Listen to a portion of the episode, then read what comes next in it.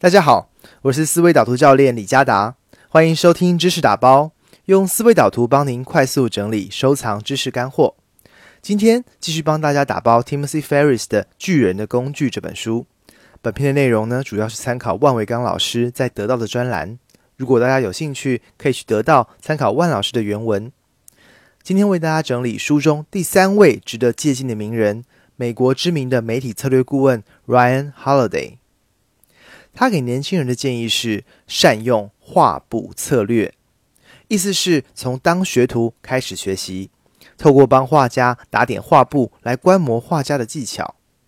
画布策略的本质就是要尽力帮别人把事情做到最好，并且能够主动分享自己的观察跟建议。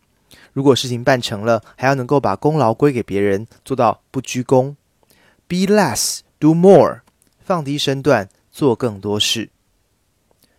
为什么当学徒就是最好的学习策略呢？Holiday 提出了三个原因。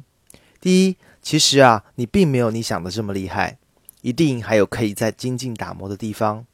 第二，如果你已经觉得我干嘛去跟别人学习，那就表示你不止不够厉害，还不够谦虚，性格更需要磨练。最重要的是第三点，因为学校教育教的都是过时的内容。唯有直接跟高手学习，你才能真正学到行业里的秘诀。Holiday 举出了许多从当学徒开始的成功案例，例如美国职业美式足球队的新英格兰爱国者队的总教练 Bill Belichick，他曾经率队拿过四次 Super Bowl 的总冠军。他父亲也是海军橄榄球队的助理教练。他从小给他最重要的一个建议，不是怎么打橄榄球的技巧或者是战术，而是球队政治。他父亲提醒他，给教练的反馈一定要私下进行，避免冒犯教练。他一直铭记于心。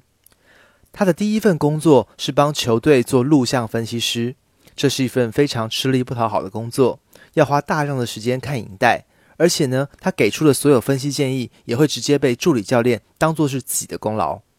加上这份工作是实习的性质，还没有工资。但他却在这个工作当中累积了大量的实战分析经验，奠定了未来当一个好教练的基础。另外，还有古罗马的著名文学家马提亚尔。当时呢，在罗马社会里有一种职业被戏称为清道夫。这种清道夫不是做打扫卫生的工作，而是负责帮有钱人跑腿。尤其是当有钱人要出门的时候，清道夫们要负责先上路，做好路途上所有的安排。马提亚尔就曾经做过这样负责帮有钱人跑腿的清道夫，但也因为这个工作，才让他有机会近距离的观察罗马上层社会的生活，因而写出了非常动人的文学作品。美国的开国元勋富兰克林小时候也有使用画布策略的经验，他的哥哥办了一个报纸，他会匿名写稿，偷偷的把文章塞到他哥哥家的门缝里。他哥哥看到文章不错，就以他自己的名义刊登。后来呢，文章的内容越来越受读者欢迎，甚至成为头版的专栏。但你一定很好奇，为什么富兰克林不直接拿给他哥哥？因为他知道哥哥非常嫉妒他的才能。后来果然，当哥哥发现是富兰克林写的，非但不领情，还把富兰克林打了一顿。但这段写匿名专栏的过程当中，让富兰克林能够有机会磨练写作。并学习掌握一般群众的喜好，对他未来的公共媒体和事业有很大的帮助。从以上这些靠着画布策略成功的例子，你可以发现，透过帮助高手完成他的目标，是学习成功经验的最好方法。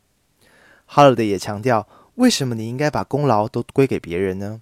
因为与其欠大人物一个人情，不如让大人物欠你一个人情，未来你的获益会更大。还有另外一个角度，当大人物因为你的帮忙越来越离不开你，表示你甚至可以左右事情的发展跟成败，这其实已经代表着你已经建立了不可动摇的影响力和价值。以上就是本期知识打包的内容。若您对我们的内容有兴趣，欢迎现在就到微信关注李家达知识打包，就能收到最新的打包干货跟脑图。知识打包用思维导图打造您的知识御书房。